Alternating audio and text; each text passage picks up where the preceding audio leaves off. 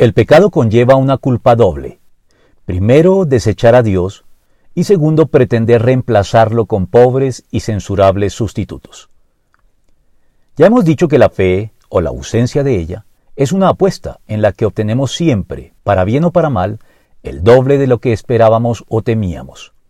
Y tal vez esto sea más que justo si tenemos en cuenta que toda decisión humana involucra siempre un doble movimiento.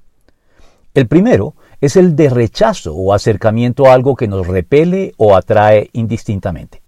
Y el segundo es, de manera simultánea, el acercamiento a algo con lo que, en el primer caso, pretendemos reemplazar de manera más satisfactoria aquello que hemos rechazado, o, en el segundo caso, el alejamiento de algo de lo que debemos apartarnos para poder alcanzar lo que deseamos, en vista de su mutua incompatibilidad.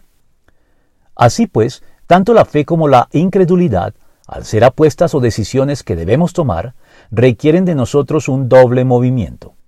La fe involucra entonces, en primer lugar, creer en Dios, es decir, afirmar su realidad o existencia.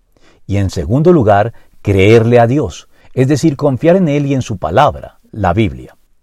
Asimismo, la incredulidad también conlleva su propio doble movimiento. En primer lugar, alejarse de Dios al punto de negar su realidad para todo efecto práctico. Y en segundo lugar, sustituirlo con toda clase de ídolos manifiestos o sutiles que nunca lograrán satisfacer los anhelos, expectativas y necesidades humanas que sólo Dios está en condiciones de satisfacer. Por eso, dos son los pecados que ha cometido mi pueblo. Me han abandonado a mí, fuente de agua viva, y han cavado sus propias cisternas, cisternas rotas que no retienen agua. Jeremías 2.13.